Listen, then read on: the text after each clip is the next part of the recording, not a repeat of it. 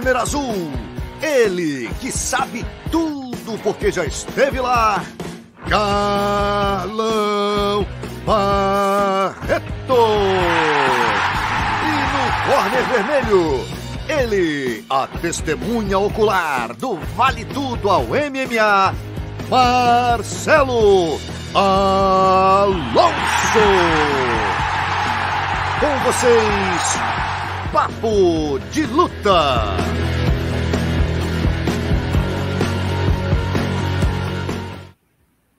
Boa noite, rapaziada. Entrando no ar, edição número 51 do nosso Papo de Luta. Hoje aí com uma edição especialíssima aí, dedicada à mulherada, né? As mulheres arrebentaram é. no último final de semana. Batistaca voltando aos palhas no UFC com uma bela vitória, né? A Chris Borg fazendo sua quarta defesa contra a Arlene Blanco. E aí, a, infelizmente, a Ju Velasquez perdendo o cinturão para Liz Carmouche numa luta bem polêmico, hein? Polêmico, hein? Polêmico. E vamos falar disso tudo hoje, né, Carlão? Tem BJJ Stars, PFL e muito mais. Muita coisa boa hoje aqui no Papo de Luta. Então, já para a galera ficar esperta, faz o seguinte: compartilha, assina o canal, dá o like ali, dá o joinha, para que a gente tenha mais relevância aqui no YouTube. Dá aquela força para a gente, vai compartilhando para a galera, vai avisando a galera nos grupos de WhatsApp. Começou o Papo de Luta, corre lá, que a gente está começando nossa resenha de segunda agora. É isso. Como sempre, a gente começa agradecendo aqui aos nossos parceiros, né? Venom Brasil, patrocinadora oficial do UFC. Boni, não basta ser bom, essa aí tem que ser Boni. A Bet Combat, que é a plataforma de apostas esportivas patrocinadora do Charles né, que também patrocina o nosso Pitacos do Carlão, hoje tem. E Kimonos Braus, a luta nunca termina, nova marca aí de kimonos que está arrebentando, já vestindo grandes feras do esporte. Beleza? Bom, começar falando da PFL, né, Carlão? Começou aí a primeira temporada, pô, só lutão. O Raul, a gente semana passada aqui até fez o. o né, fizemos o Pitacos em cima da, dessa primeira etapa da PFL, né? Verdade, verdade. Aí, meio pesados e leves, né? Foram quatro lutas de meio pesado e quatro lutas de leve. E algumas surpresas. Eu vou falar depois você comenta, Carlão. Deixa eu dar o resultado tá para a galera.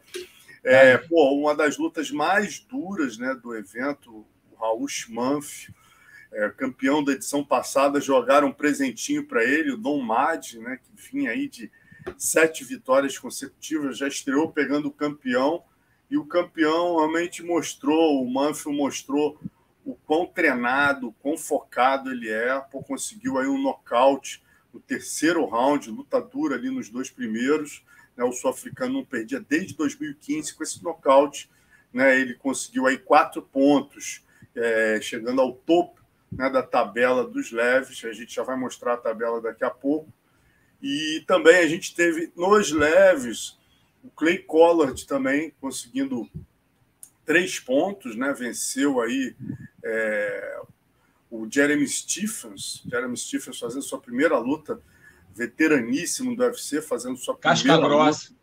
Casca grossíssima, né? E, e aí perdeu para o Clay Collard, a gente viu quão duro o Clay Collard é. No, na edição passada, ele chegou bem perto aí do topo aí de chegar ao título, né? Verdade. Também a gente teve o Olivier Aubameyang vencendo Nathan Schultz, Nathan Schultz que venceu duas edições, Olivier Aubameyang conseguiu, como o Carlão previa aí no Pitacos da semana passada, Carlão apostou no Aubameyang, o venceu, e também o Alex Martinez vencendo o Steve Ray na decisão. Nesses resultados, depois a gente fala dos meio pesados, Carlão, desses aí alguém te você destacaria, te impressionou o resultado? Não, impressionou não. Ali o, o, o Alex Martinez, Martinez eu, eu gosto do Steve Ray, eu até achei que o Steve Ray pudesse vencê-lo, foi uma luta dura ali. Uh, o Jeremy Stephens já não é mais o mesmo, né? a gente sabe que ele é um casca grossa, mas já não via performando tão bem. E, e o Clay Collard é uma realidade, a gente sabe disso, é uma realidade. A última temporada dele mostrou isso. Ele veio meio que as pessoas não conheciam, ele foi mostrando a consistência do jogo dele. Então, não, as vitórias foram bem dentro, dentro do que eu, eu imaginava. Foi um bom evento. Bom evento. Vamos para os meio pesados aqui, né? Que cara de sapato estreou dando show. finalizando o curitibano Delan Monte, estava 8-1, aí, atleta da Evolução TAI, parceiro de treinos aí do nosso Bruno Blindado, e aí fez seis pontos, chegou lá no topo da tabela dos, dos meio pesados, cara de sapatos que faturou ano passado um milhão, é o campeão, atual campeão. A gente também nos meio pesados teve o Omar Yakhmedov nocauteando o Victor Pesta, né? primeiro round, também fazendo seis pontos. O brasileiro está na frente porque conseguiu é, é, a finalização mais rápida.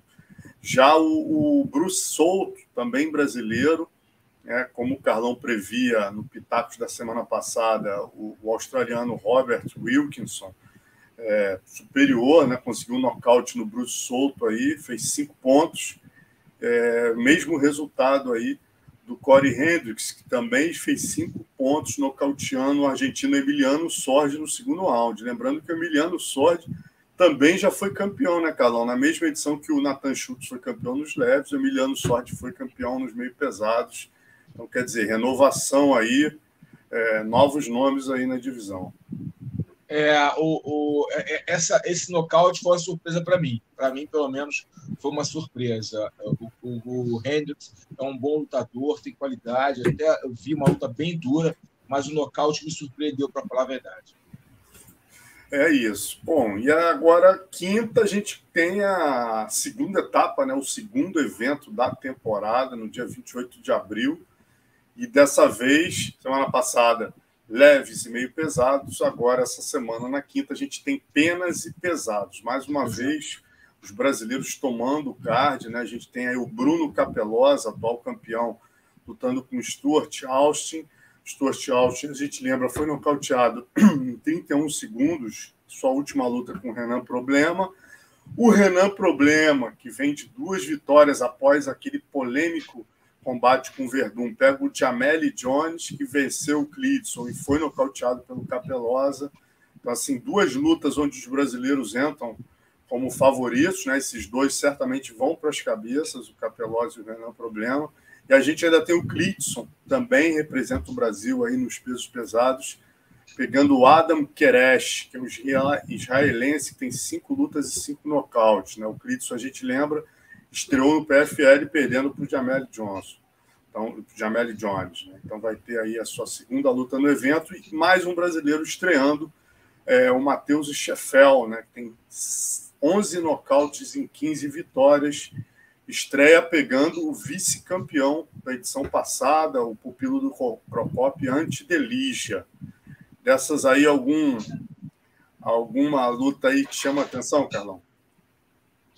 Olha, o Capelosa é favoritíssimo, não tenho nem dúvidas disso. Eu tenho visto que ele tem mantido o ritmo de treinamento. Renan Problema é problema para o Jamel Jones, muito problema. Renan Problema está muito focado. Falei com ele rapidamente no último LFA. Ele tá, falou que está pronto para ser campeão e está muito focado para ser campeão. Ele acha que, que a, tudo que aconteceu com ele o amadureceu. É, o Adam Crash é o favorito para cima do, do, do Clitson. Clitson vai ter que fazer uma, uma estratégia muito inteligente para fazer essa luta. Eu não sei como é que ele está fisicamente. Nosso Clitson Abreu, espero que ele esteja bem fisicamente, com bom condicionamento. É... O, o Sheffel, eu não conheço ele. Eu não conheço ele, na verdade. Eu não, eu não sei. É, é, é eu não vi ele lutar ainda. Né? Para mim é uma incógnita. Apesar desse cartel aí bem, bem é, forte, né? um, cartel de respeito que ele tem, eu, eu, eu, tenho que, eu tenho que dar uma estudada melhor nele. Eu não conheço ele, eu preciso vê-lo lutar. Depois eu vou, eu prometo para a galera que eu vou estudar um pouquinho ele, ver esse cara lutar, ver como, aonde foi que ele performou, contra quem lutou e como foi a performance dele para dar um posicionamento para ele. O cartel dele daí impressiona, mas tem, precisa saber com, contra quem lutou e aonde foi isso. Né? Porque aí faz toda a diferença. É, o Léo está falando que ele foi campeão do Future aqui para gente, né, trazendo essa informação. Eu também não conheço, vou, vou vê-lo aí lutar a primeira vez contra o Anti-Delide. Já é, chega pegando uma pedreira, né, Carlão? Que o Delídia tá. É. Delídia mostrou o, quão, o quanto ele endureceu na segunda luta com Capelosa, né, cara? Uma coisa que você bate muito na tecla, né, Carlão? Quando você perde nocauteado tanto que você deu o casca grossa da semana passada exatamente para os dois que depois de serem nocauteados foram lá e conseguiram vencer, né? Exatamente. É, o Belal e o. O outro não lembro quem era. E o Patrício, Patrício. Patrício, Patrício, exatamente. E agora o Ampeli a gente viu fazer a mesma coisa do Capelosa. O cara vinha de um nocaute fulminante no primeiro round, foi para a final, entregou uma guerra para Entregou uma guerra. Perdeu, mas mostrou que, pô, evoluiu para cacete. Então, é um Exatamente. Que, que, que, é pedreira aí para o Matheus, independente do, do, das qualidades do Matheus, ele é, vai, é, vai ficar com o cara duro. O que a gente tem que analisar, né, Alonso, é como é que é, tá o treinamento do Matheus, como é que a bagagem internacional dele, se ele tem ou não tem, o solutor Feature, o Filter, que é no Brasil. Uma série de coisas importantes de entender, né? Na hora de. Ah, porque o card impressiona, o cartel, perdão, é, é, impressiona, mas quando você coloca ele numa realidade de outro nível de luta, é que você vê de que ele é feito, né? Vamos torcer para que ele seja um bom lutador realmente, que ele possa aí, é, externar isso no PFL. Pô, e, cara, aqui nos penas eu já eu vou te pedir para escolher só uma luta só para falar, eu já sei qual que tu vai escolher aí. Ó, nos penas a gente tem representando o Brasil novamente Sheimon Moraes, né, cara? A gente estava torcendo para que o Renan Barão fosse contratado, infelizmente não ocorreu. É, seria um, uma senhora contratação aqui para fortalecer. Uma das poucas categorias que só tem um brasileiro é, o, é a categoria dos penas. Shimon Moraes pega de cara o Boston Salmon. Aí a gente tem Buba Jenkins, Kyle Botiniak, Brandon Lugane, que já fez uma grande luta em inglês na, na última edição contra o, o, o, russo que foi campeão, pegando o Ryoji Kudo, um japonês que está chegando agora na PFL, representando o Japão no torneio, e um lutaço aqui de cara, hein, Carlão? Lance Palmer e Chris Wade, hein? Essa lutaço. é a luta. Essa é a luta dessa, dessa noite. Essa luta vai ser um lutaço. Cara, que luta boa. Que luta boa. Luta bem equilibrada, hein? Essa estou muito curioso para ver. Realmente, essa luta aqui promete ser uma, uma guerra. Uma guerra. E semana que vem a gente vai trazer para vocês aí o resultado, a gente comenta novamente. Léo, se puder jogar só o. A... Tem aquele placarzinho, Léo, só para a gente ter um. Bota aí. A galera ter uma noção da, da pontuação, como é que tá?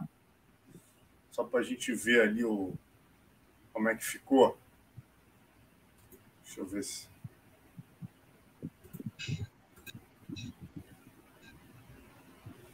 Aí, obrigado, Léo.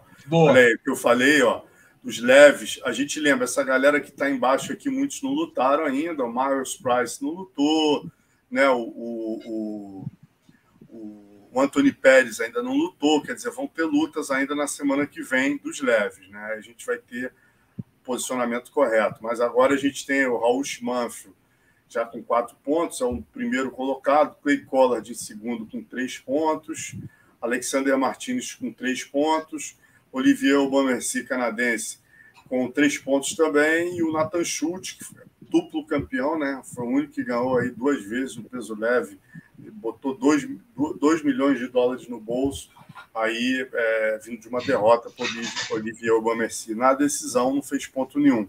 Então vamos ver agora como é que tá os meio pesados. Eu vou jogar aí para a gente. Show. Aí, ó, Antônio Carlos Júnior, cara de sapato, finalizou rápido no primeiro round, seis pontos. O Akhmedov nocauteou rápido no primeiro round, seis pontos. Wilkinson ganhou no segundo round, né? Cinco pontos. Aí a gente tem o Corey Hendricks, mesma coisa, cinco pontos. E o Martin Hamlet, três pontos na decisão, vitória na decisão. É isso.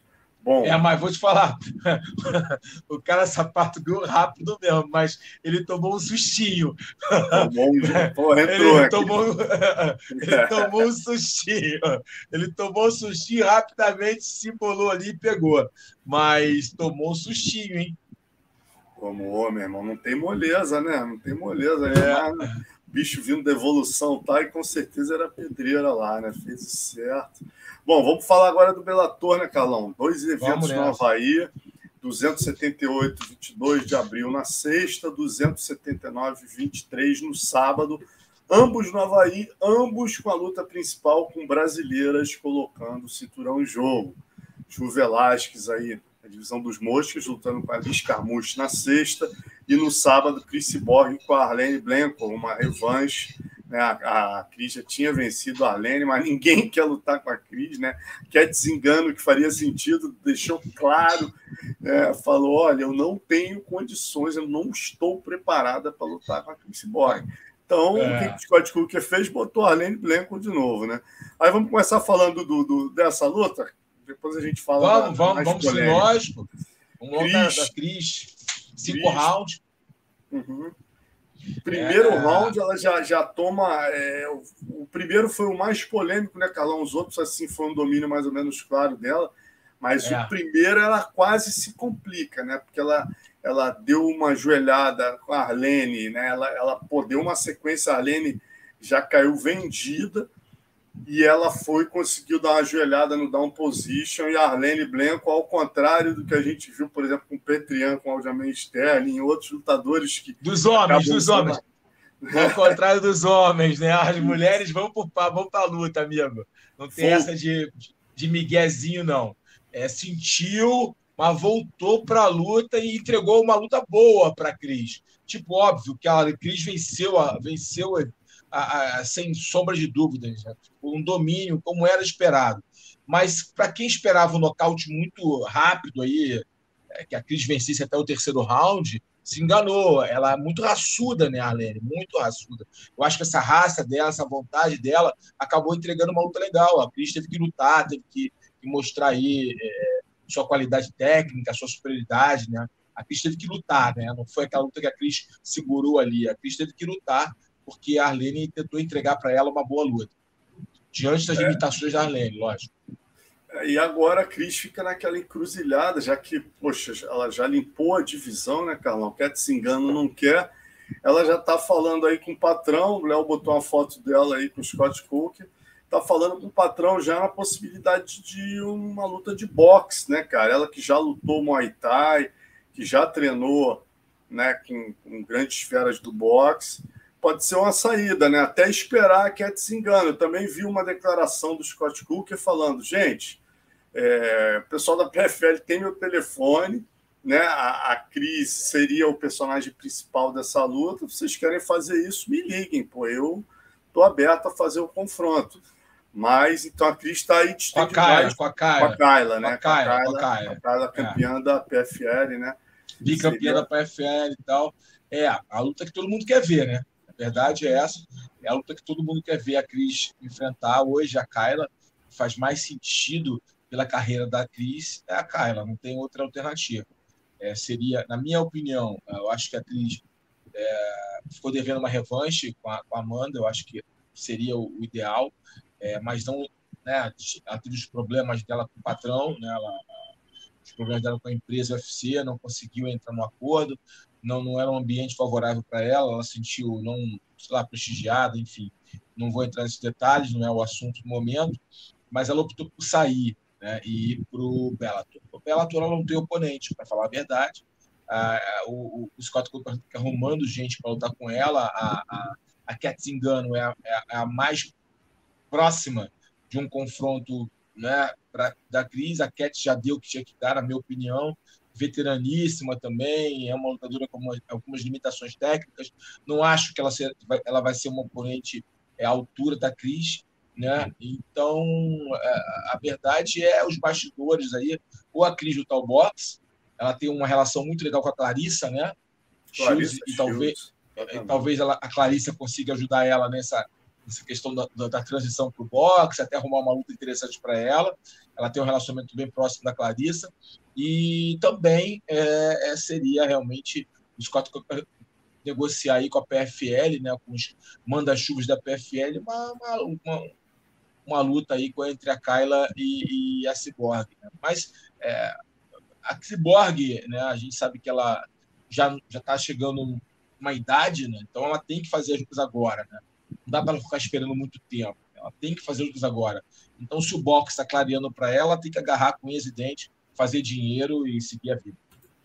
É isso mesmo, isso é importantíssimo, né? A hora. Bom, vamos falar da polêmica da semana, Carlão.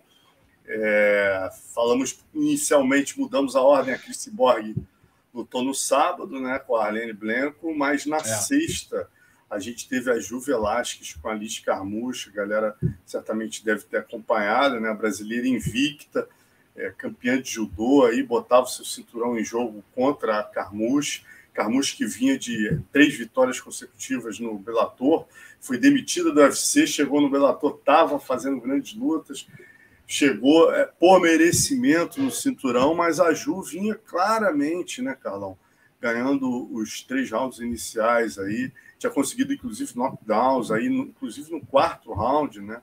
Tava com a luta sob controle ali, até faltando 13 segundos para o final do quarto round, quando tudo parecia meio que já está se encaminhando por uma vitória por pontos da brasileira, ocorre, né? Ela toma aquela queda, a Liz Carmucho seca no crucifixo e faltando três segundos o Mike Beltran é, interrompe a luta. Eu te pergunto, Carlão, você que já sabe tudo que já esteve lá com o Diesel Rhodes e também, além de tudo, é juiz, né, cara? Você tem experiência de ser juiz. Qual foi sua avaliação sobre a atitude do Mike Beltran? Bom, vamos lá. É, o fato de faltar três segundos não interfere em nada. Né? Só para ver. Estou falando isso porque uma galera. Ah, estava quase acabando que ele parou. Não tem nada a ver. E o árbitro não está ali é, ele sabe, ele, ele, os 10 segundos tocam, né? ele sabe quando faltam 10 segundos, ok, faltava 13 segundos, 13, 14 segundos, ele estava focado na luta, ele tem que, não interessa se faltam 10 segundos, se o atleta está tomando uma dura, tá recebendo golpes duros, ao ponto de não, não esboçar a defesa, né? uma reação, uma defesa segura, uma defesa onde ele, ele se proteja, ele pode interromper tranquilamente, faltando um segundo, enfim. Isso não é o mais importante, é bom lembrar. Tudo depende de como o atleta que está na defensiva, recebendo o golpe, se comporte. Se ele mostrar para o árbitro que ele está buscando defesa, que ele está buscando luta, que ele está vivo, o árbitro vai deixar, senão o árbitro vai interromper, faltando 10, 15, 20 ou 5 segundos. Entendido isso, legal. Aí, em relação ao posicionamento do árbitro, ele estava bem posicionado. É, essa foto, inclusive, é ele aqui olhando, né? Ele estava olhando os olhos da Juliana. É, a, minha, a minha visão, tá? A Juliana estava um pouco assustada é, é, com, o posicionamento, tá? Pelo que eu vi, estava um pouco assustada com o posicionamento da Liz, tá? Que a Liz estava com uma posição boa para golpeá-la. Agora, a maioria dos golpes conectados pela Liz não, não atingiram o rosto, só no finalzinho que a Liz conseguiu o posicionamento de braço, ela conseguiu conectar os cotovelos, ela conseguiu conectar uns três ou quatro cotovelos, né? Mas antes ela conseguiu essa posição ela soltou muitos golpes no braço, no ombro da brasileira. É, os cotovelos, ela deu com antebraço, não deu com cotovelo, por isso não houve corte, vale ressaltar. Tecnicamente falando, ela não tra trabalhou bem os cotovelos, ela trabalhou muito o antebraço. Talvez o ângulo que ela estava, ela não sentiu favorável. Você vê pela essa foto aqui, é o antebraço, tá vendo lá? A ponta do é. cotovelo que corta estava para fora. Isso aconteceu nas vezes que ela conseguiu realmente bater de forma limpa.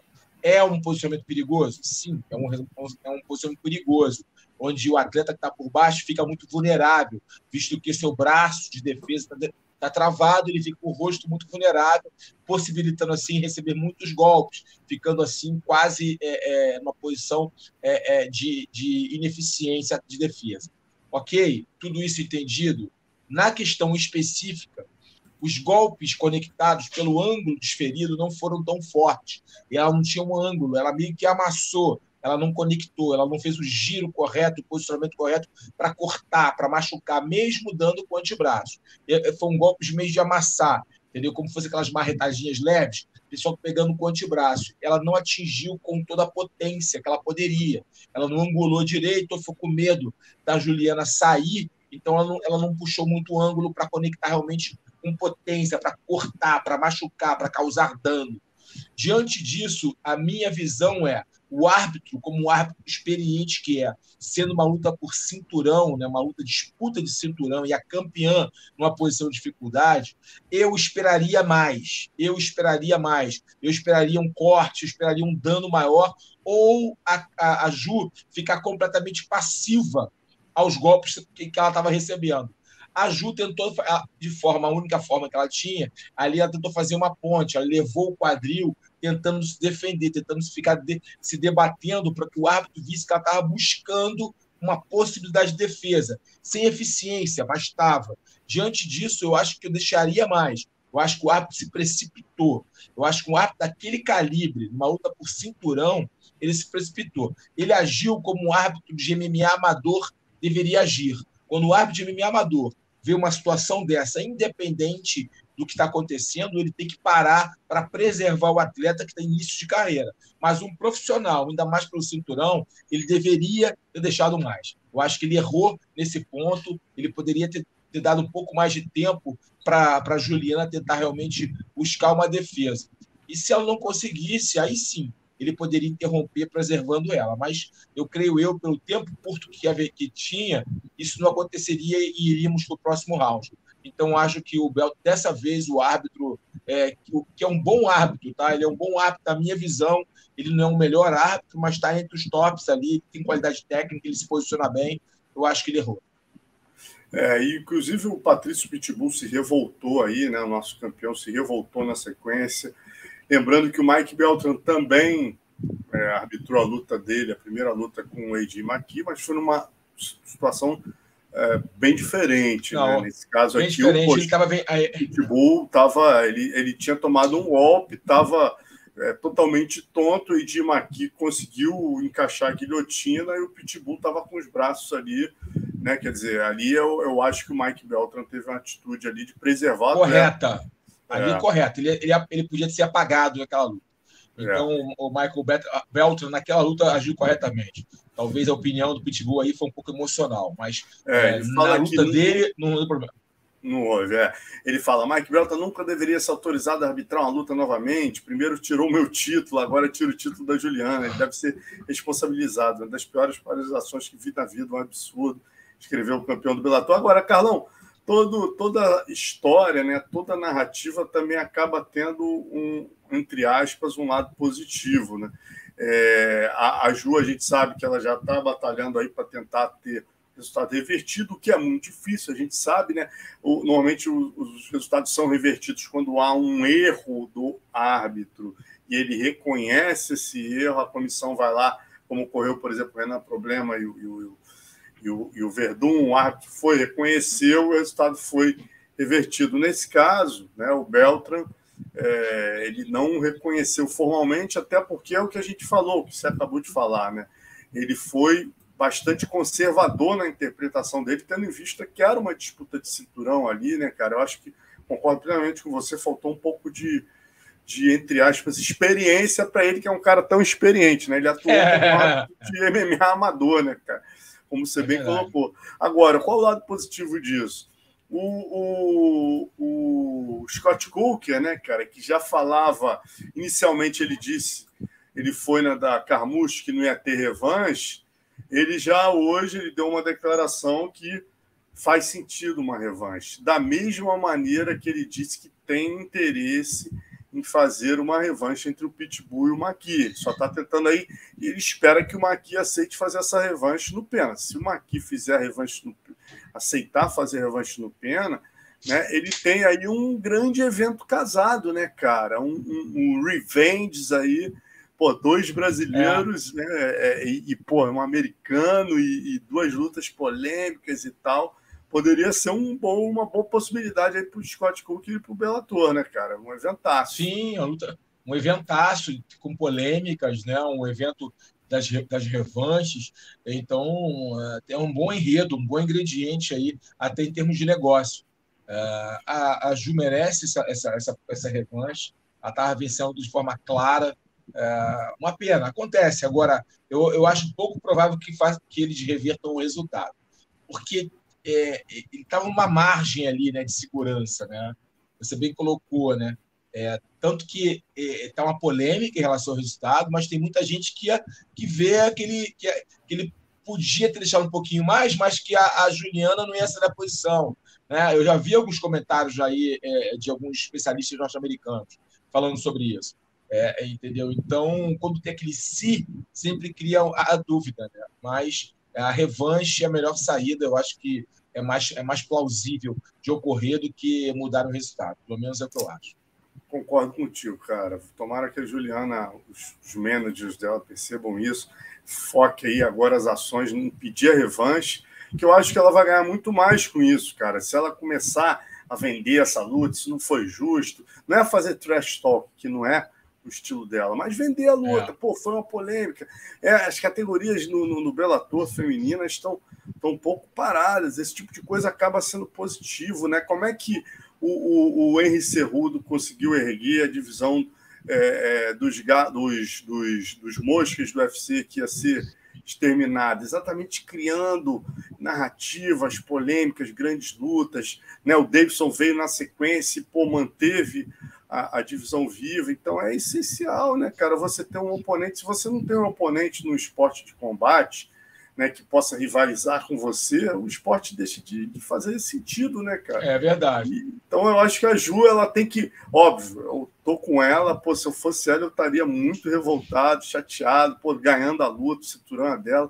Mas agora, passaram-se alguns dias, bota a cabeça no travesseiro e vê a coisa pela big picture e perceba que pô, pode ser uma grande jogada para você, para você passar a ter uma, né, uma, uma amplitude maior até junto à mídia, ganhar mais dinheiro, ganhar mais reconhecimento. O que essa menina está fazendo, ela merece mais reconhecimento que ela está tendo, né?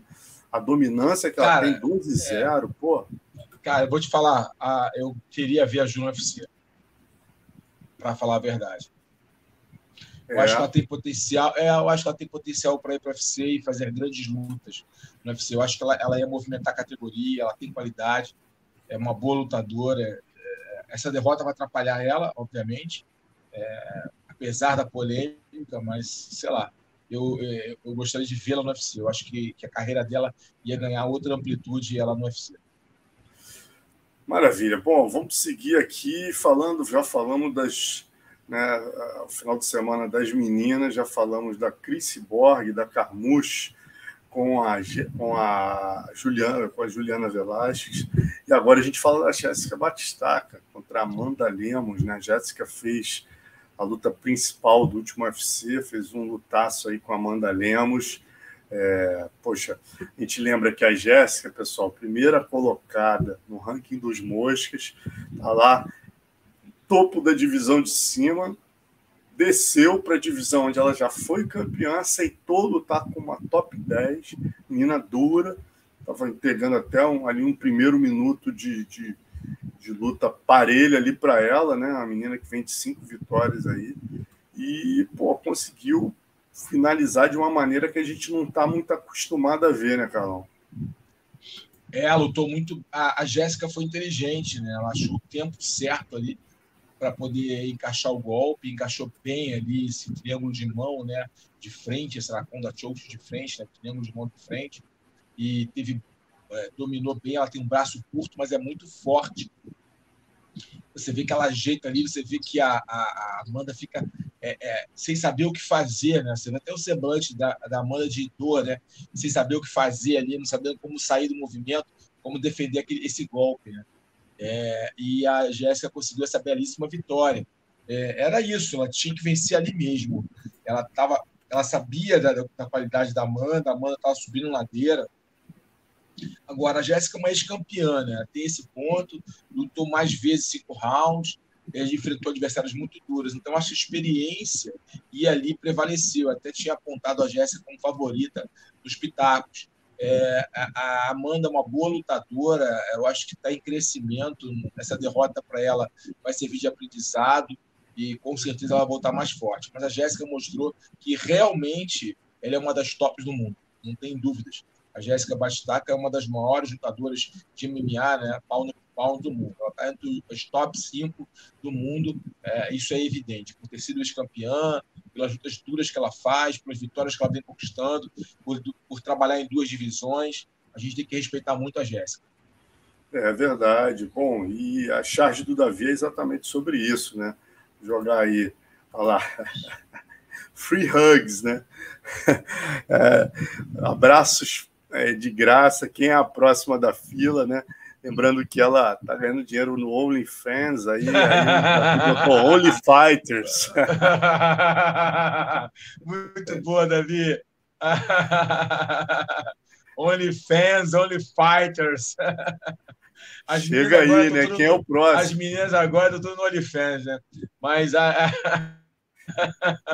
a Jéssica está trabalhando, lutou muito bem. Ouviu bem o corner, né? Você vê que o, o treinador Giliardi, é, o Paraná, falava o que ela tinha que fazer, os golpes. Ó, ela está fazendo o que a gente quer para fazer para chegar lá. Então ela foi aproveitando os momentos, ouvindo, ouvindo bem o corner, como ele tivesse um joystick ali, né?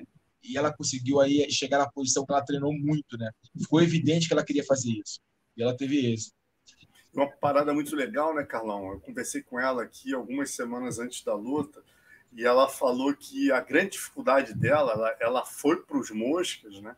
Ela sendo pequena como essa, você vê, ela é pequena até para as meninas dos palhas, né? Nos moscas, então, ela dá uma vantagem enorme, mas ela é forte demais.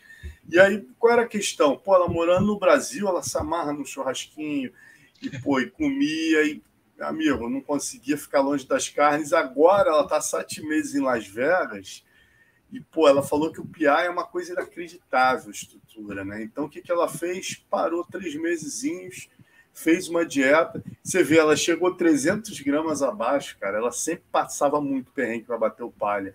Essa edição, com a ajuda de nutricionistas e com, com a comida do PI, ela chegou 200 ou 300 gramas abaixo do peso no dia da pesagem. Então, quer dizer, tá chegando aí para fazer barulho, né, cara? Ela tem já uma narrativa com o Elisang, que já venceu, com a Ioana Ederchek, né, também, é, com a Rose da Mayunas, quer dizer, são três lutas que qualquer fã adoraria ver, ela com essas três tops da divisão. Carla Esparza, segundo ela, sempre correu dela, agora a Carla vai lutar com a Ana Mayunas, se ganhar, é uma luta que faz sentido. Né? Você tem a Marina Rodrigues chegando, por strike, longe linha, poxa, com, com a Jéssica seria interessante. Né? Você tem a, a, São ínfimas possibilidades. E nos moscas ela estava mais ou menos. O que, que acontecia? Ela batia em todo mundo abaixo dela, Valentina. Ela não ganhava da Valentina, né? Então é muito melhor ela continuar nessa divisão, né, cara? Eu acho que é o caminho para ela mesmo. E é, ganhou aí pô. 250 mil reais aí, né, cara? Legal demais, cara. Ela merece, né? Ela merece, muito bacana. Sucesso para ela nessa fase morando nos Estados Unidos e realmente usufruindo toda a tecnologia que o PI tem a seu favor e realmente performou muito bem diante de uma boa lutadora que é a Amanda, que, que deve trabalhar, evoluir ali, porque ela é uma boa lutadora, Amanda. Estava subindo a ladeira, não é uma derrota como essa que vai atrapalhar a trajetória dela. Dá um passo para trás, mas eu tenho certeza que ela tem qualidade técnica para continuar subindo. É verdade. A gente lembra também, né? Parceiro nosso aqui que é fera demais lembrou para gente que, pô, essa finalização muita gente colocou ali, né? Que a finalização da, da Jéssica foi a primeira, né? O primeiro não, não, não. da Tagatame, mas não é aqui, ó. Em 2012 a Jéssica Ai finalizou a Zoila Frausto no Bellator 83 é. no primeiro round. Aí o Léo trazendo um print screen para gente. Né? Logo depois, inclusive, dessa luta, ela ganha da Karina Dan e vai para o UFC, onde já fez aí 15 lutas a Jéssica Ai. Então, Exatamente. Então... A mulher e o Marlon, o Marlon Santos também já pegou essa, já fez a posição. Já fez, né? Agora, Carlão, uma, uma curiosidade. A gente tem. Ah, outro cara que fez a posição, não em pé, não, não. Ele não fez em pé, ele fez na guarda. Foi, foi o Jorge. Luiz Azeredo. É o Luiz, o Jorge... Luiz, Luiz Azeredo também fez, eu acho. Me é, o Jorgão, mas o Jorgão fez na guarda. O Jorgão fez na guarda. Lembra o Jorgão? Lá da, da Kimura? Então, ele já pegou um cara na guarda, assim. Mas ele, ele na guarda, ele por baixo. Ele é. encaixou. Em pé, em é... pé a Jéssica A e o Marlon Santos. Agora, Carlão, curiosidade. Pô, Cris Borg, né? Ju Velasquez, é, Jéssica Batistaca, é, Amanda Nunes, né? Que até há pouco tempo vinha sendo considerada a maior de todos os tempos, ela e a Cris Borg aí, né? O que, que, que, que o MMA né? brasileiro é, feminino está tão acima né, do, do, do masculino? O que, que você vê? Qual o diferencial do MMA feminino brasileiro? Não, eu não vejo, eu não vejo acima. Eu acho uma questão de competitividade, Alonso. O MMA masculino é muito mais, muito mais competitivo. É isso. A, gente, é. Não, a gente não pode. É, tem, é, não dá para comparar. É, é uma não coisa, é uma coisa, outra coisa é outra. É, as meninas brasileiras são muito boas lutadoras, aguerridas, algumas com uma qualidade técnica bem legal, bem é diferenciado, mas o MMA feminino tem uma competitividade aqui e o masculino ali. O maior número de lutadores são homens em competição e a competição eleva o nível, entendeu? Tem mais tarimba, mais experiência. Agora, as meninas entregam grandes lutas. É, antigamente elas entregavam com muito coração, hoje elas entregam com coração e com técnica. Agora, se você for fizer um, um raio-x de todas as divisões, você vê que tem duas, três, no máximo quatro lutadoras tops por divisão. No masculino, quantos tem? É, não, sem dúvida. É, é não, e a gente está no momento, não, eu coloquei erradamente isso. Na verdade, o masculino hoje, a gente está no momento, né? Um tempo atrás, o feminino estava salvando a gente. Agora não, né, cara? O masculino, pô, a gente tem o Davidson, a gente tem pô, o Charles do Bronx, a gente tem o Glover Teixeira, a gente tem no Bellator o Patrício, a gente tem é Rising, é né? O, o não é só campeão, Alonso. Alonso, não é só em termos de campeão. Se você olhar para as divisões, os top 5, os top 10, entendeu? Tem muitos brasileiros, brasileiro. sempre tem brasileiro. E outra coisa, o nível dos oponentes é muito alto, entendeu? O nível dos oponentes é muita gente, é muito lutador bom e muito cara querendo entrar, entendeu? Então, é competitividade. Entendeu? E Agora... uma outra coisa também, Carlão, assim, sempre que fala essa questão do feminino, a gente tem que levar em conta também, né, cara? O feminino aqui começou há muito tempo. Além da competitividade, as meninas brasileiras já vinham lutando MMA há mais tempo. Você já tinha né, a geração da Karina Dan, né, da Vanessa exato, Porto, exato. a própria Chris Borg. As meninas já estão aí há, pô, há uma geração e meia, né, cara? E nos Estados Unidos e nos outros países a coisa está indo mais. Né? Eu acho que a competitividade aqui era maior. Aqui já existia o MMA há mais tempo. Né? É, não, é verdade. Você colocou nome, citou nome de, de grandes desbravadoras, né? A gente olhava assim, caramba, essa, essas meninas tem vale tudo, né? Ainda falava assim, né? E aí estão aí, ó, hoje em dia, o, o, nível que se encontra hoje o MMA feminino. Agora, obviamente, a gente não, não dá para comparar um com o outro, né? São dois modelos diferentes, né? Um tem um volume gigante de atletas, o outro nem tanto. Né? Você vê, pode ver que, por exemplo, a Chris Borg, há quanto tempo ela está sem oponente? Ela não tem um oponente à altura dela. dela. As meninas são fracas, os meninos têm categoria de baixo, e tem que subir para evitar com ela. Né? É, é, Amanda, a Juliana Penha foi uma surpresa. A Juliana Penha é uma boa lutadora, ponto. Né? Foi uma surpresa. Né? Enquanto a Amanda ficava dominante na direção é. de cima, entendeu? E você pode ver, a Valentina é fora de série, tudo bem, a Valentina é fora de série, mas você vê que a Valentina bateu todo mundo. Né? É, é, enfim, é, tem grandes meninas com muita qualidade técnica, mas a categoria dos meninos é mais competitividade. Mas, por isso que eu não gosto de comparar. Cada, cada, um, cada um tem a sua realidade. É isso. Bom, vamos seguir, vamos para o Pitacos agora. A gente vai ter o UFC na próxima semana, né? Oferecimento Bet Combat, a sua plataforma de apostas esportivas. É, então a gente traz aí os pitacos do Carlão, para você que quer fazer sua fezinha lá na Bet Combat. A gente vai ter agora o próximo, UFC, próximo sábado, vamos ter o UFC é, Rob Fonte versus Marlon Vera na luta principal, né? O Fonte, que é o quinto é, da divisão dos Galos, e o Marlon Vera, que é o oitavo, ambos têm em comum o fato de terem perdido para o José Aldo. Né? E aí eu te pergunto, Carlão, vamos começar logo pela luta principal. A gente tem. Vamos sim. Tá bom, hein? Porrada sincera, como o pessoal gosta de falar, Lô. Como o nosso parceiro Tetel gosta de falar. Essa porrada é, é Tetel.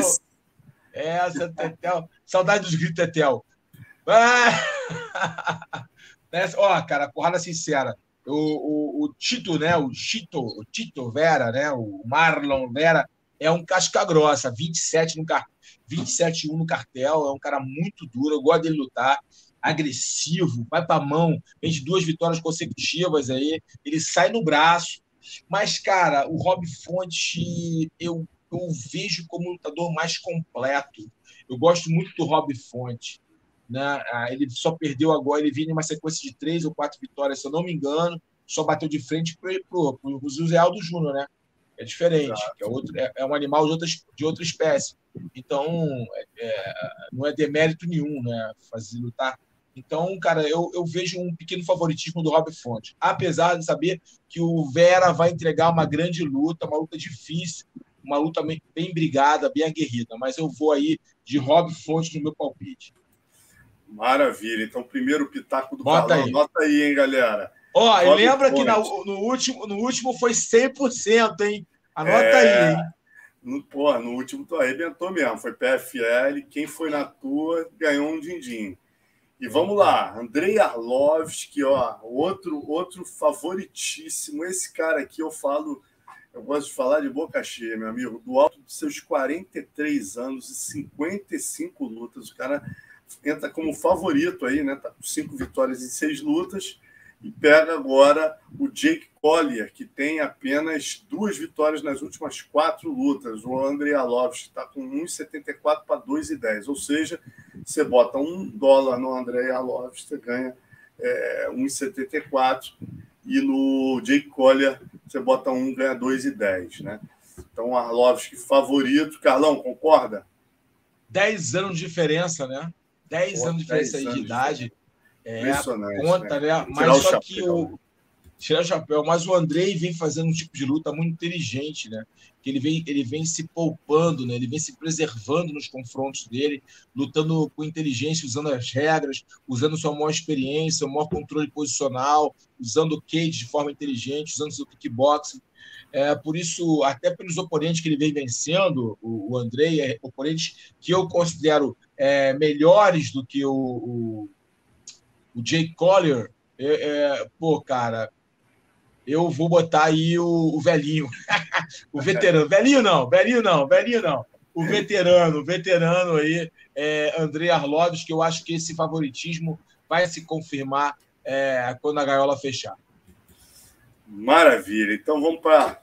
São quatro pitacos do Carlão hoje. Os próximos dois têm brasileiros, né? A gente vai ter é, o Joanderson Tubarão aí enfrentando o André Fili nessa luta. André Fili, favoritíssimo, 1,35 contra 3,21 do Joanderson Tubarão, brasileiro zebra, né, após estrear com derrota no UFC na decisão contra Bio Algeu, o Maranhense pega o experiente André Fili, que faz sua 18ª luta no UFC. André Fili, que é da time Alfa Meio, é sempre complicado lutar com ele, né, Carlão?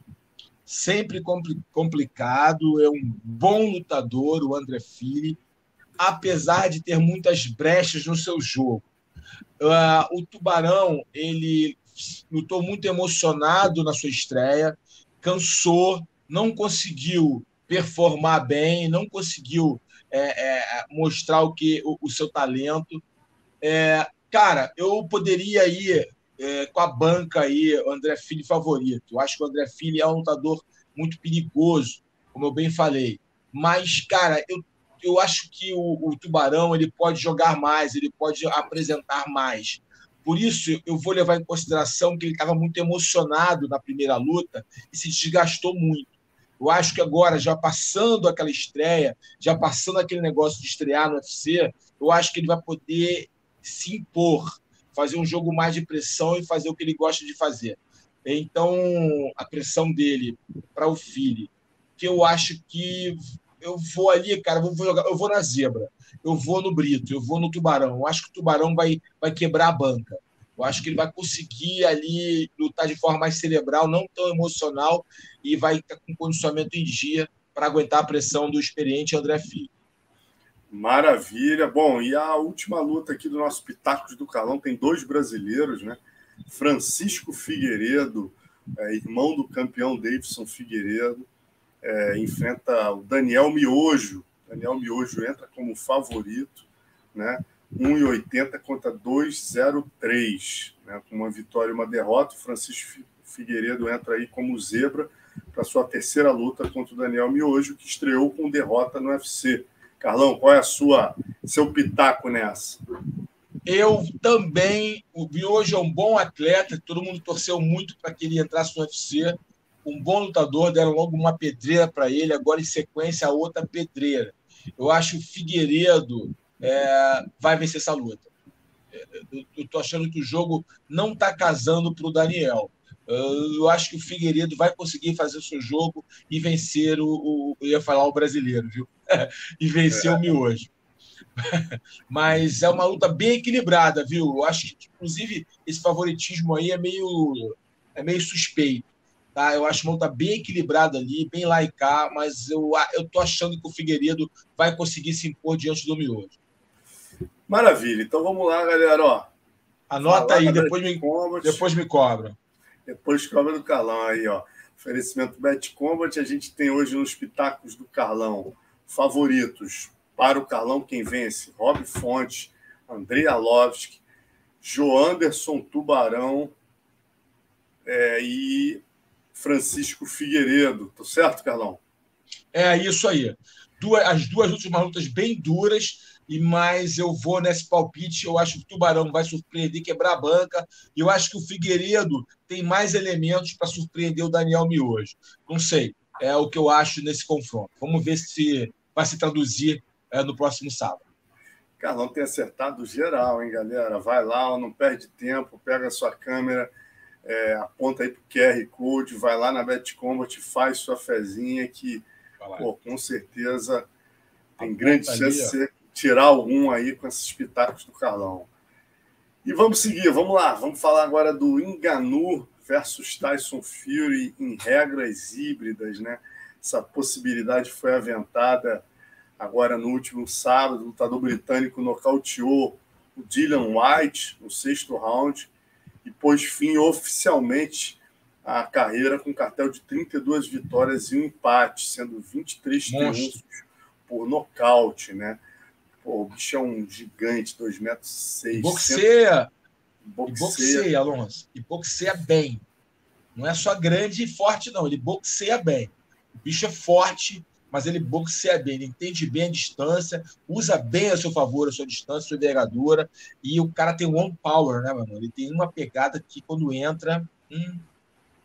É brincadeira, não. E bom, e agora, né? O, o Engano apareceu no evento noticiaram a possibilidade de uma luta híbrida entre os dois, né? E o Enganu falou: quero descobrir quem é o cara mais durão do planeta. É. Será uma luta híbrida com diferentes tipos de regras, luvas de MMA no ringue, um pouco diferente. Disse Enganu em cima do ringue, onde fez um encontro amistoso e respeitoso com o Fury, né? É...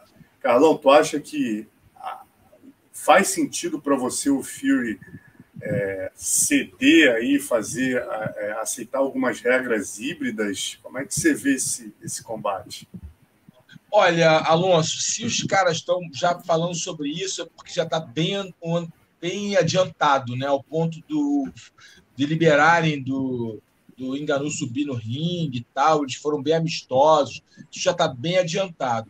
Cara, é aquela história o cara quer se testar, quer fazer mais grana, né, mais popularidade, não sei. É, é, difícil a gente julgar né, se vale a pena ou não. O Fury vai, se, se aposentou com mais uma vitória, um cara que realmente é um campeão peso pesado legítimo, de altíssimo nível, com grandes vitórias sobre grandes oponentes é, lutar com o campeão do UFC, que é o evento que mais cresce, né? O, UFC, o evento, essa a marca UFC tem uma projeção muito grande, apesar que o boxe é muito forte, né? Determinado nicho, determinado público. Então, cara, é dinheiro, né, Alonso? Tudo é negócio. No final do dia, o que vale é assinar o cheque. Então faz sentido. Agora, híbrido, que eu estou assim, curioso para ver como é que vai ser. Se ele aceitar assim, um combate em regras híbridas, ele vai ganhar cada. Ele, eu já sou fã dele, tá? Mas ele vai ganhar mais do meu conceito, porque outros campeões não têm essa coragem. O cara vai regras híbridas, mano. Pô, ele é o Tyson Fury, cara. Ele, ele podia ditar as regras, mas o cara tá nas regras do outro. Então é muito interessante isso. É, como é que vão ser essas regras? É, dá para a gente é, é, é, tentar aí é, vislumbrar um round de MMA, um round de kickboxing, um round de boxe, uma mistura louca aí, que pode dar certo no final. Interessantíssimo essa possibilidade. Eu estou muito curioso para ver se o Enganu vai aguentar a pressão do Fury. Eu acho que o Tyson Fury nocauteia o Enganu mas é, luta é luta, todas as possibilidades acontecem, não tem como fugir desse, dessa, dessa máxima, né? Que luta é luta. Agora, bem interessante, cara. Se realmente concretizar, eu acho que deve estar bem adiantado para toda essa, essa festa aí, essa mise-en-scène que foi feito, né? e o, o Enganu subindo no ringue e tal, falando essas coisas todas, é, vai ser bem interessante, cara. Aí eu, ele, ele ganha mais ainda no, no, meu conceito, aumenta o calibre dele, porque ele está se colocando à prova, ele está se colocando em xeque, ele está colocando dele na reta sem nenhum tipo de necessidade disso. Dinheiro ele ganha muito, então é mais pelo desafio, creio eu, e obviamente que as verdinhas sempre são bem-vindas. Mas, Carlão, se for híbrido e, e tiver e valer chute derrubar, aí você muda a tua visão. Aí, aí eu mudo minha visão, porque se o, o, o Enganu é derrubar, aí a situação do Filho vai ser meio complexa, né?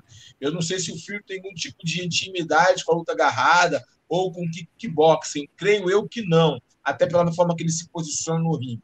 Mas é, aí a coisa muda, né?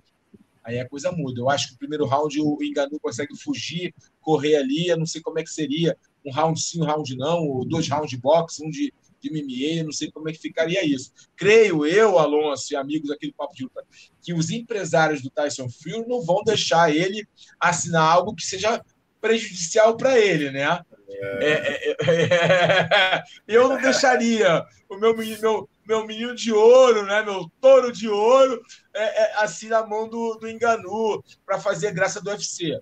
Eu não sei. Mas vamos ver. A luta é, é, é, vai causar realmente grande curiosidade no mundo das artes marciais, seja na, é, no, no, boxe, seja no, no, no, MMA, vai causar realmente grande curiosidade para todos aqueles que gostam de luta. É, vamos ver. Agora, bem interessante, né? Esse cara colocar o dele na reta. Eu tiro meu chapéu para ele, eu tiro meu boné. O Tyson Fury, o cara é sinistro. É verdade. Bom, e, e os números têm sido colocados na mesa, né? A galera tem debatido aí. O pessoal estava fazendo até um cálculo que o Tyson Fury fazendo 30 milhões, né?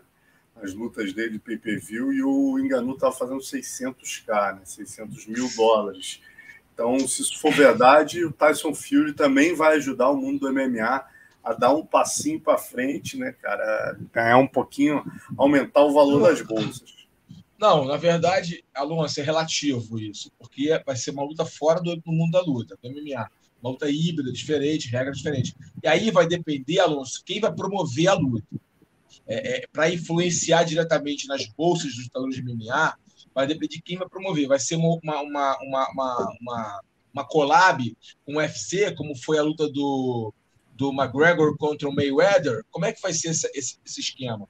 Ou o, o, o Enganu vai sair do UFC para fazer essa luta? Como é que vai fazer isso? Vai é, ele, ele deu uma declaração hoje dizendo o seguinte: no programa do Ariel, ele falou o seguinte: não está na mesa a possibilidade de eu sentar com o UFC é, sem negociar essa luta com o Fury. Então é o que você falou mesmo.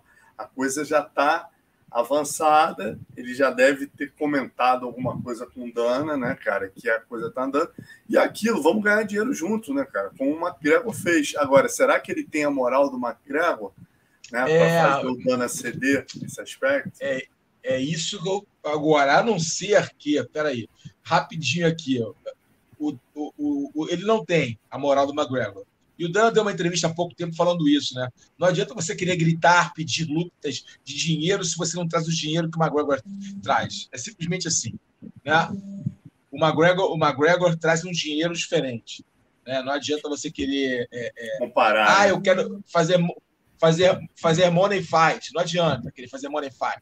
É, o McGregor é diferente, entendeu? É, é, o McGregor é um cara, pô, é diferente. Ele é o McGregor. Mas é, quem sabe a negociação ia podia podia dar podia Opa, deu cai, caiu voltou, aí, voltou, caiu, voltou, não, voltou, tá, voltou, não, tá voltou, perfeito, tá perfeito, voltou. Ah, tá beleza, desculpa aí. É, é obviamente que não dá para comparar uma coisa com outra, mas uma luta dessa, se fosse feita uma collab, poderia ser bom para o UFC, né? Poderia ser bom, ainda mais sendo o, o UFC, a marca, ia, ia pegar uma carona ali no Enganu, no seu campeão. Vai que ele nocauteia, vai que ele consegue aí finalizar. Não sei, tudo é possível, dependendo das regras. Então, de repente, se o Dano abrir a mente, pode ser muito interessante para ele. Agora, tenho certeza que vai ter que ser collab, vai ter que ser uma parceria. O Dana não vai abrir mão de fazer parte aí é, ah, da organização não. da promoção. Não, não, vai abrir mão. Não vai, não vai. com um atleta assinado com ele não rola, né? Não rola. Não vai. Vai Vamos lá.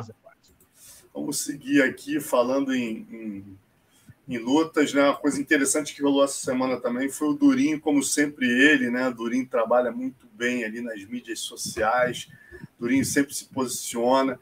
E diante da, da incerteza do que vem na sequência, né? Ele deu uma entrevista aqui para a gente semana passada muito legal, onde ele falou, cara, eu tô há oito anos no UFC, já fiz é, 14 ou 18 lutas, se eu não me engano e eu nunca fui chamado para almoçar com Dana. Depois da luta é. Shimaev, porra, eu fui chamado para almoçar com Dana.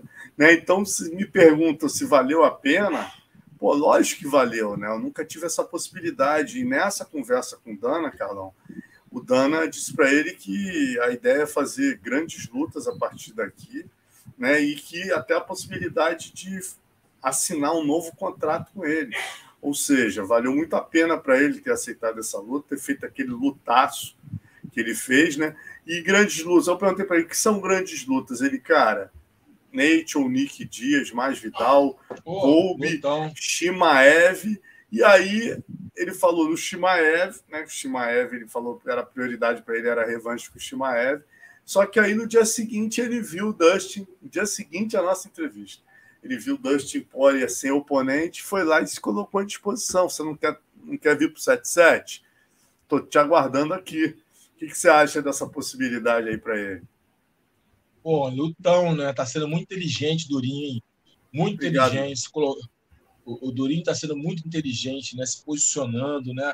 Sabendo, além de entregar, obviamente, não só se posicionar nas redes sociais, se posicionar, se colocando como funcionário do evento, está entregando grandes lutas, né? Está se entregando, fazendo grandes combates. Isso vai fazer a diferença do lutador, né? Aquele cara que vai ter emprego aí durante muito tempo, ganhando boas bolsas, fazendo um bom dinheiro, muito inteligente. O, o Dustin Poirier é uma luta interessantíssima, um combate franco, bonito, seria bem legal. É inteligente Durinho, tá certíssimo. Para frente, olhando para frente, ele só tem lutão para fazer, cara. O Belal Muhammad, né? Agora essa, essa possibilidade aí do Dance, mais Vidal, os irmãos Dias, né? Pô, é, os irmãos, né? É, ou seja, ele tem lutas interessantes para ser, serem feitas, então o horizonte dele está muito, muito bacana. Né? Ele está ele tá, ele tá voando aí num céu de brigadeiro grandes possibilidades reais para ele fazer dinheiro e boas lutas. É, deu um exemplo para muita gente que o criticou por acertar, aceitar lutar com o 11 do ranking. Tá aí, valeu a pena. Entregou uma grande luta. Né? E semana passada, se você não viu, assista aí a live que eu fiz com ele, com a psicóloga a doutora Luciana Castelo Branco. Olha, uma aula de psicologia esportiva, falando de várias técnicas, visualização, associação, escada de métodos, é, escala de metas, é, diálogo interno, escala de humor. Porra, cara, que aula. Vale assistir, galera. Assistam lá que vocês vão gostar. Além dele ter falado detalhes sobre a luta, contou o que, que o Vitor gritava para ele da beira do octógono. Muito legal o papo. Bom, muito bacana. E seguindo aqui, vamos falar agora também uma, uma outra luta que caiu essa semana, né? O que se contundiu, não conseguiu se recuperar a tempo, saiu da é. luta com o Vettori que a gente estava falando do Shimaev, né, diante do desafio do Borrachinha, falou: Ó, tô aqui para lutar com você. Ele falou: prefiro lutar com Darren Till com Shimaev. Né? Não, não, não, quis, falou que não faz sentido nenhum para ele enfrentar o, o, nosso, o nosso Borrachinha. Que, que tu achou, Carlão? Faria o mesmo que ele? Faria, faria. Uma luta difícil, uma luta dura e um cara que eu já venci. Eu também. Eu não daria chance pro Borrachinha. Ué, para que eu vou dar uma revanche? Cara, não. Eu ganhei dele, ganhei com propriedade. Para que eu vou é, é, dar uma revanche um cara que é duríssimo que pode me vencer? Ficar com fome, com desejo de revanche. eu não, se eu, se eu posso escolher, eu falo não. Eu também faria isso. É, é inteligência, é o saber fazer a carreira. Exatamente, concordo contigo. E o Borrachinha vão ter outras lutas aí que vão aparecer. Pô, tem o Rock Road, Borrachinha, vai dando Porra, o Vettel é uma luta tão chata, borrachinha. Vai fazer outra luta chata, cara. Volta fazer uma luta interessante. Busca o tio, né? Busca uma galera que possa te entregar um lutão aí, cara. Tanta, tanta gente gosta de lutar aí nessa divisão. Pô. Trazer o Vettel de novo, luta chatíssimo. Bom, vamos falar agora de jiu-jitsu, galera. Ó, Opa! Vai essa semana no BJJ Stars conta pra gente como é que vai ser esse eventaço. FEPA sempre surpreendendo, cada, cada edição melhor que a outra, né, Carlão? É verdade. O BJ Stars é um super evento de jiu-jitsu, um dos maiores eventos é, de lutas casadas do mundo, podemos colocar dessa forma, pagando 100 mil, 100 mil reais para o GP médio. A gente vai ter aí o Leandro Lô, vai ter o, o Léo Lara, vai ter o Mick Galvão, é, Roberto Jimenez, Lucas Huck, Maurício Oliveira, Pedro Machado e agora o, o Tarta, né? o Alisson Tarta, é, entrando no lugar do Isaac Baense. O Isaac Baense se machucou e, e o Tarta da, do Guigo, lá no do Guigo, também entrando nesse GP dos, de kimono. Além disso, vai ter o Demian Maia, né? o Demian Maia lutando com o Cowboy, uma luta especial nas regras do, do ADCC, né? uma luta interessante. Demi entra como favorito, obviamente, mas a gente tem que lembrar que o Cowboy é um cara muito raçudo, né? E aquela guilhotina. É, e agora, lutas mais é, é, lutas duríssimas aí no, no, no circuito atual do jiu-jitsu, com o sem kimono. A gente vai ter o luta sem kimono, tem o Felipe Pena, preguiça, contra o, o jovem atleta e duríssimo Henrique Secone. Vamos ter o Gutenberg Pereira contra o Felipe Andrew, dois atletas da nova geração com muita qualidade. O Felipe Andrew vem conquistando muitos títulos no kimono também, no sem kimono. Vamos ter esses dois aqui, essa, essa luta aqui, ó, vai pegar fogo. Anota aí, galera do Jiu-Jitsu, da arte suave. Fabrício Andrei contra Alex Sodré. Vai ser um lutaço. Vai ser um lutaço, lutaço. São daqui, ó. Eu, eu marco para você, vocês como uma das melhores lutas do evento. Fabrício Andrei contra Alex Sodré. Vamos ter a Bia Mesquita contra a Juliana Bosch. Bia Mesquita favoritíssima, favoritíssima, né? sempre campeoníssima. Bia Mesquita, uma das melhores lutadoras de jiu-jitsu de todos os tempos, pegando a dura Juliana, a Júlia, perdão.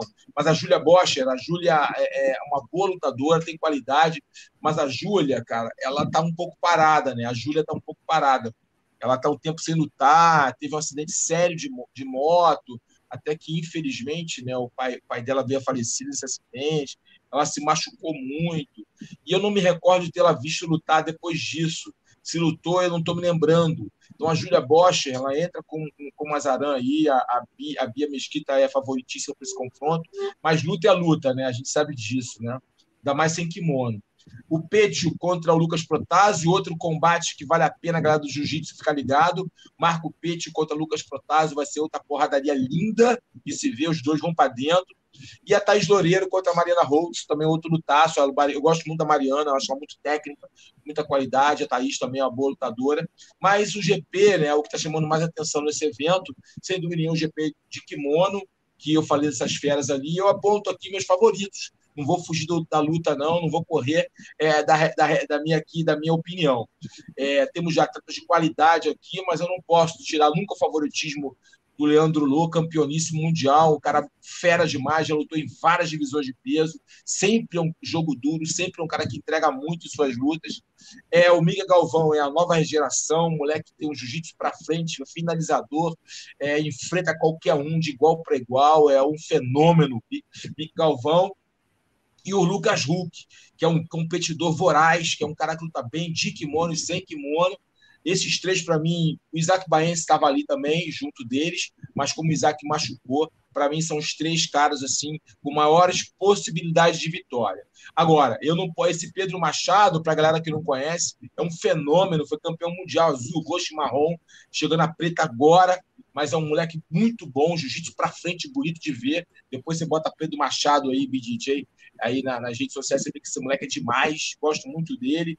O Léo Lara é estratégico, tem qualidade técnica, bagagem, mas eu aponto aí os três: Leandro Lô, Mica Galvão e Lucas Juque como os três favoritos desse confronto. O Roberto Mendes, a galera conhece, é o equatoriano, mora nos Estados Unidos, muito bom, está muito bem sem kimono, compete muito sem kimono, mas nesse GP, esses três caras aqui, para mim, irão vencer. Para mim, estão ali entre esses três, né?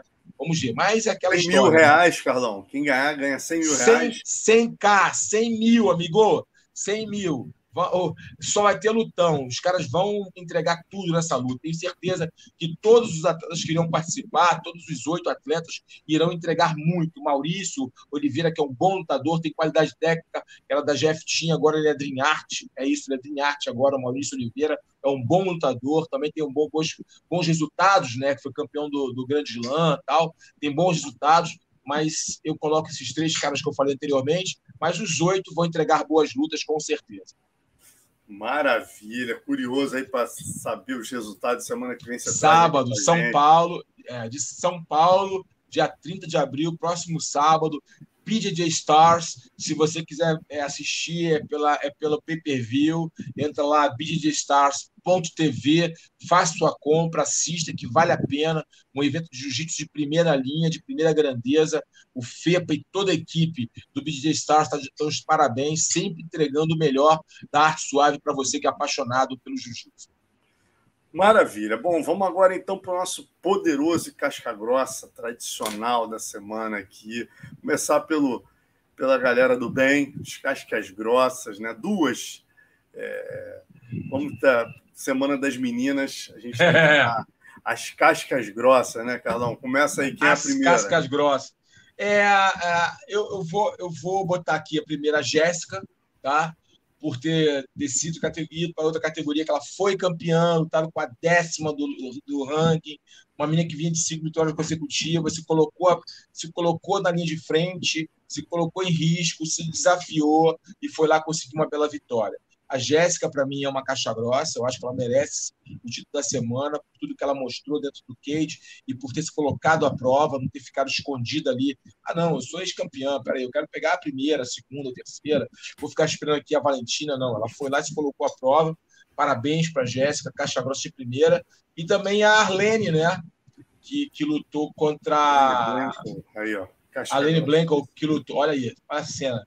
A imagem da, da guerra caixa grossíssima, como você bem lembrou, ela poderia se esconder ali num golpe ilegal, mas não, voltou para o pau, voltou para o front, era uma revanche, ela já havia perdido, entregou uma luta de 25 minutos diante de uma, uma das maiores lutadoras de todos os tempos, que é a Chris Boy. Maravilha. E poderoso, eu dou as honras da casa aqui, a gente tem dois também, poderoso duplo. Primeiro é o Fabrício Franco, rapaz. Fez um papelão lá no Bellator, tá aí, ó. O chute é, simulou um, um, um, chute nas partes baixas. O Fabrício Franco sinalizou um golpe baixo disparado pelo Weber Almeida, aí, aluno do Lioto.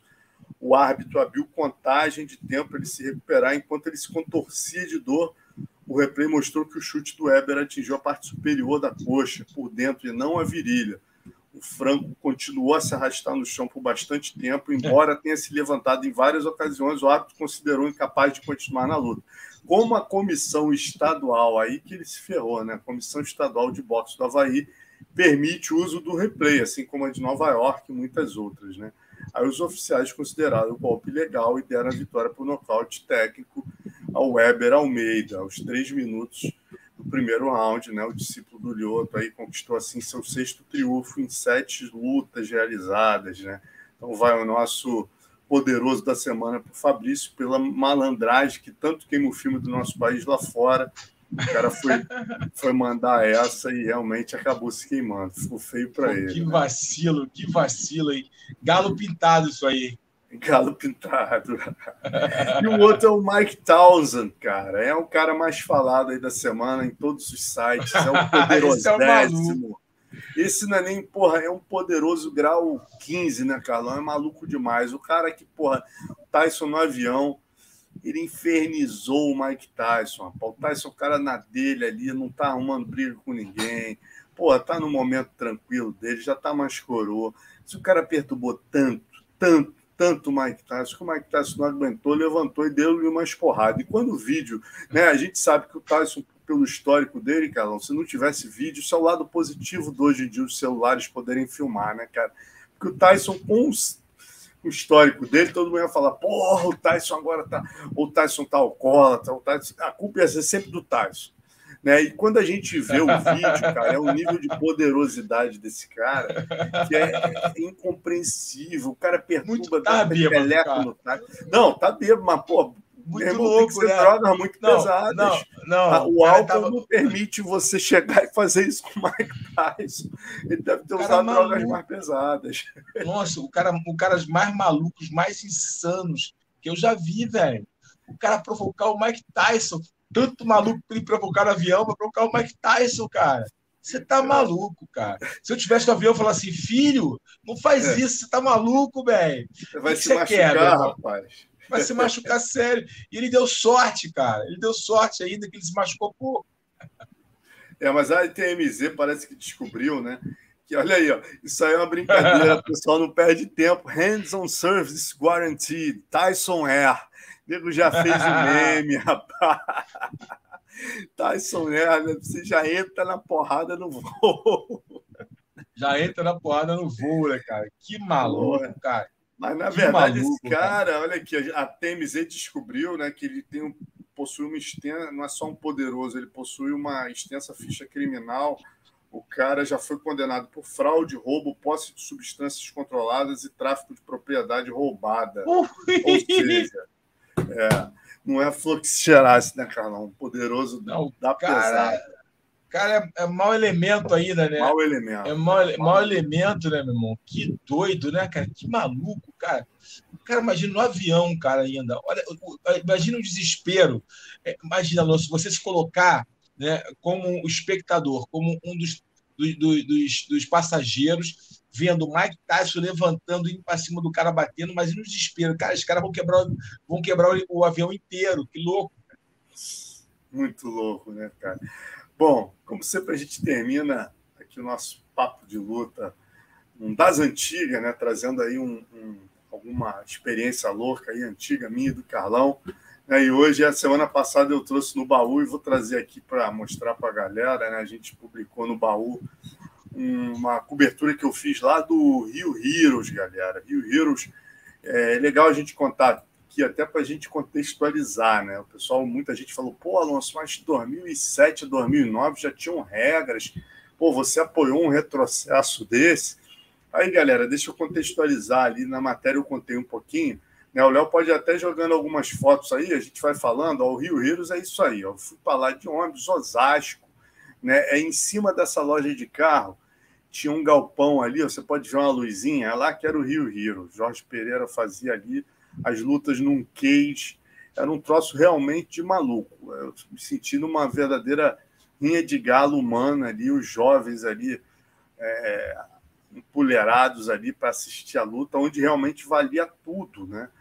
E, e era transmitido ao vivo pela internet. Está um dos maiores nomes aí, né? O Flávio Álvaro, que foi realmente uma fera do MMA e do Vale Tudo. E ele, nesse dia, Carlão, pode deixar essa foto, Léo, um pouquinho, só para eu explicar esse dia, que a gente tem mais ou menos uma ideia do que é o Rio Heroes. Por que, que eu fui aí cobrir? Né? Como jornalista, na época, eu, editor da Tatame, eu não tinha como botar isso na Tatame. A gente tinha conseguido dar 10 passos para frente, tendo regras, tendo UFC, tendo Pride. Como é que eu poderia cobrir numa revista brasileira, né, tendo a mídia grande, uma, enorme preconceito ainda com o MMA, como é que eu podia cobrir um evento onde não existia peso, não existia é, tempo, não existia luva, não existia regra, é, os lutadores não tinha tempo, é, era uma coisa totalmente, era literalmente uma briga, né? era um vale tudo sem regra nenhuma. E só que é o que, que eu queria também mostrar isso, eu queria entender o outro lado da história. Como jornalista, fui lá exatamente entender esses caras daí.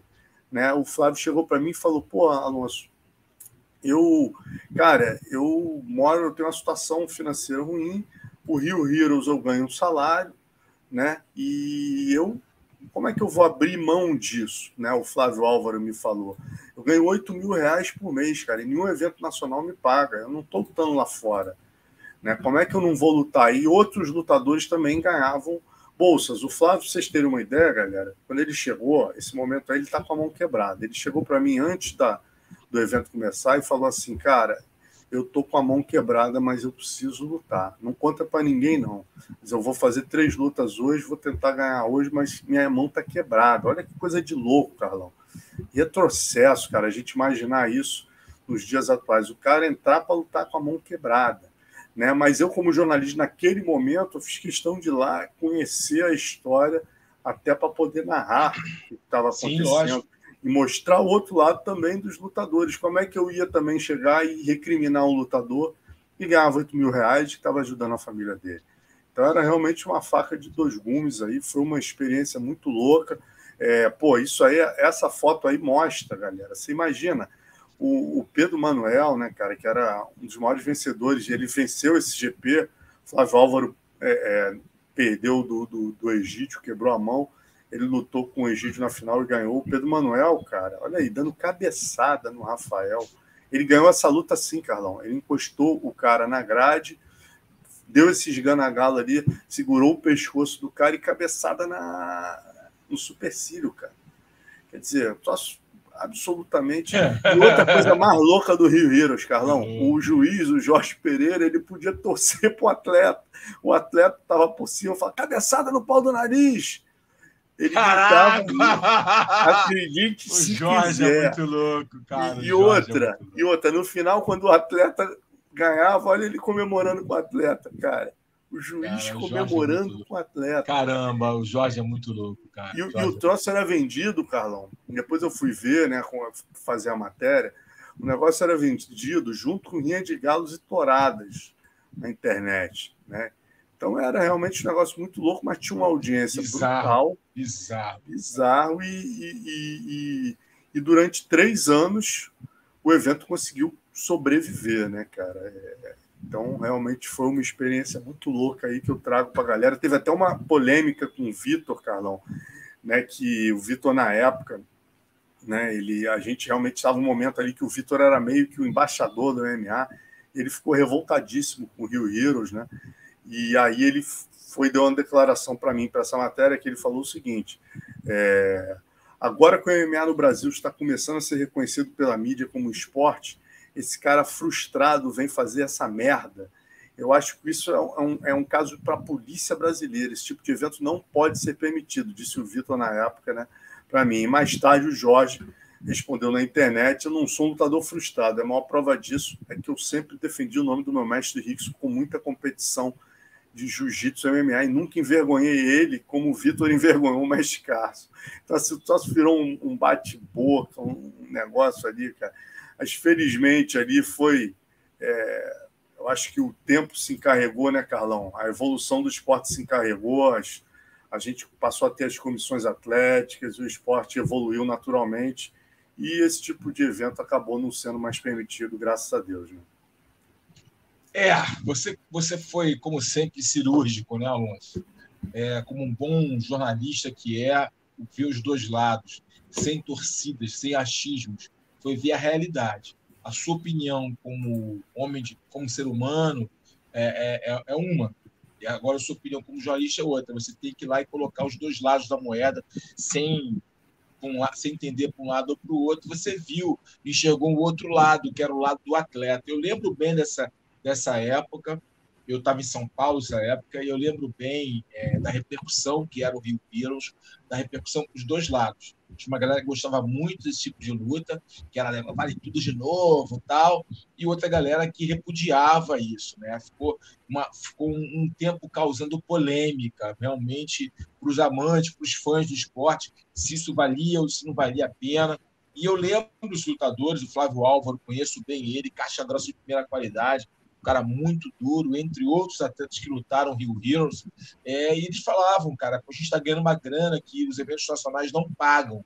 A gente, alguns dos atletas, dos campeões, ganhavam salário, entendeu? Então fica difícil até você polemizar. A gente pode não gostar desse tipo de evento, que é realmente um evento que não que era um retrocesso no que tange o MMA como, como esporte, mas, por outro lado, era um evento que dava entretenimento, era um evento que pagava bolsas boas para os atletas. Né? Você tem os dois lados da moeda, a gente tem que analisar com muita frieza, com muito cuidado. Eu, particularmente, é, não gostava do tipo de evento, não gosto desse tipo de evento. Eu acho que sempre a gente tem que preservar o atleta para que ele possa lutar mais vezes, sempre com mais qualidade. Né? É, eu não posso nem é, colocar esse tipo de evento como MMA, é vale tudo puro, né? É, entendeu? Até pelo formato do evento, sem luva, tudo isso. Mas, é, na verdade, fez parte aí do, do, do, de todo o contexto, do momento daquela época, uma época muito, muito diferente, onde as coisas estavam acontecendo, eventos aconteciam, vários eventos, várias possibilidades para os atletas, era uma outra época, né? um outro momento. Então, você contextualizar isso fica até um pouco difícil para a galera que não Exatamente. viu aquele momento. Para a galera não ver aquele momento. Né? De repente, agora ele fica chocado, tal, mas naquele momento ele se encaixava numa lacuna que existia ali principalmente para alguns lutadores que não tinham oportunidade de lutar fora do Brasil, que não era tão fácil lutar fora do Brasil. Não era tão fácil. É, você tinha que pertencer a uma equipe, ter bom empresário, era diferente. Hoje se tornou muito mais fácil de você trabalhar internacionalmente sua carreira. Mas, enfim, boa lembrança aí do, do, do, do baú aí do Alonso, das antigas, boa lembrança é, desse Rio Heroes, que até o Jorge Pereira virou um personagem, né? De um programa na, na HBO, pode ser? Virou uma série na HBO, cara. Eu assisti HBO, a série, é. exatamente. O é. Murilo, Murilo Rosa, né? Murilo Rosa é. faz o, o, Jorge. Aí é. tem o, o, o, aquele rapaz também, o marido da Sabrina Sato. Caramba, me, me deu um branco. Duda Nagli. Duda Nagli faz também um personagem importante. Faz jiu-jitsu ele, inclusive. É, a Priscila Fantin, se eu não me engano, também faz uma lutadora, né? É. Que teve os primeiros que viralizaram. Ah, a, um... Vandiró... A é, Vina... É, é a, a Vina Jandiroba que lutou. Jandiroba, é, lutou. É, a Vina lutou isso aí. É, acho que ela mesmo. É a Vina. Depois dá um check aí com o Léo. Eu acho que a Vina Gendiroba lutou. Não, não, o Léo tá dizendo que o Léo tá dizendo que não. O Léo tá dizendo que não. não era não. Índia, eu acho, o nome da menina era Índia. Índia. Edilene Edilene Edilene Edilene Índia. Edilene Índia que ela lutou com um evento internacional. É, Ediane, é o Léo tá falando aqui, é Ediane Índia, Ediane Índia. Ediane Índia, é, é. Lutou com homem, não foi? Lutou, lutou com, com homem. homem. Isso que é, viralizou. Isso aí, foi é. esse vídeo que tem milhões de views na internet, cara. E ela bate no homem, né? Aí os caras caem no vidro, quebram. Porra, parte. Meu irmão, tá de maluco. Barbárie, barbárie. Barbárie, barbárie. Mas, é o que você falou. É importante sempre a gente contextualizar. Se foi feita porque existiu uma brecha, e foi graças a eventos como esse que o esporte conseguiu né, ter regras para evoluir. Então é importante. E achar o caminho certo, né? Achar o caminho certo. certo exatamente, é. exatamente. É isso aí, meu irmão. Mas assim a gente termina então o nosso Papo de Luta 51 com essa história do Rio Heroes. Semana que vem estamos aqui, curioso para ver as novidades desse PJJ Stars. Traz para gente aí, Carlão. Não, vou trazer as novidades desse super evento. Eu tenho certeza a galera que, que curte jiu-jitsu vai estar ligada no DJ Stars nesse sábado. E um olho no UFC, um olho no DJ Stars, né? Ficar lá e cá. Mas eu vou trazer segunda-feira aqui para o Papo de Luta. É, os resultados e as principais lutas, as principais pelejas desse super evento é, de jiu-jitsu, com e sem kimono. Maravilha. Então é assim que a gente Vai, vai nessa. Boa noite, galera. Estamos aguardando vocês aqui semana que vem. Abraço grande. Valeu. Dá o like aí, galera.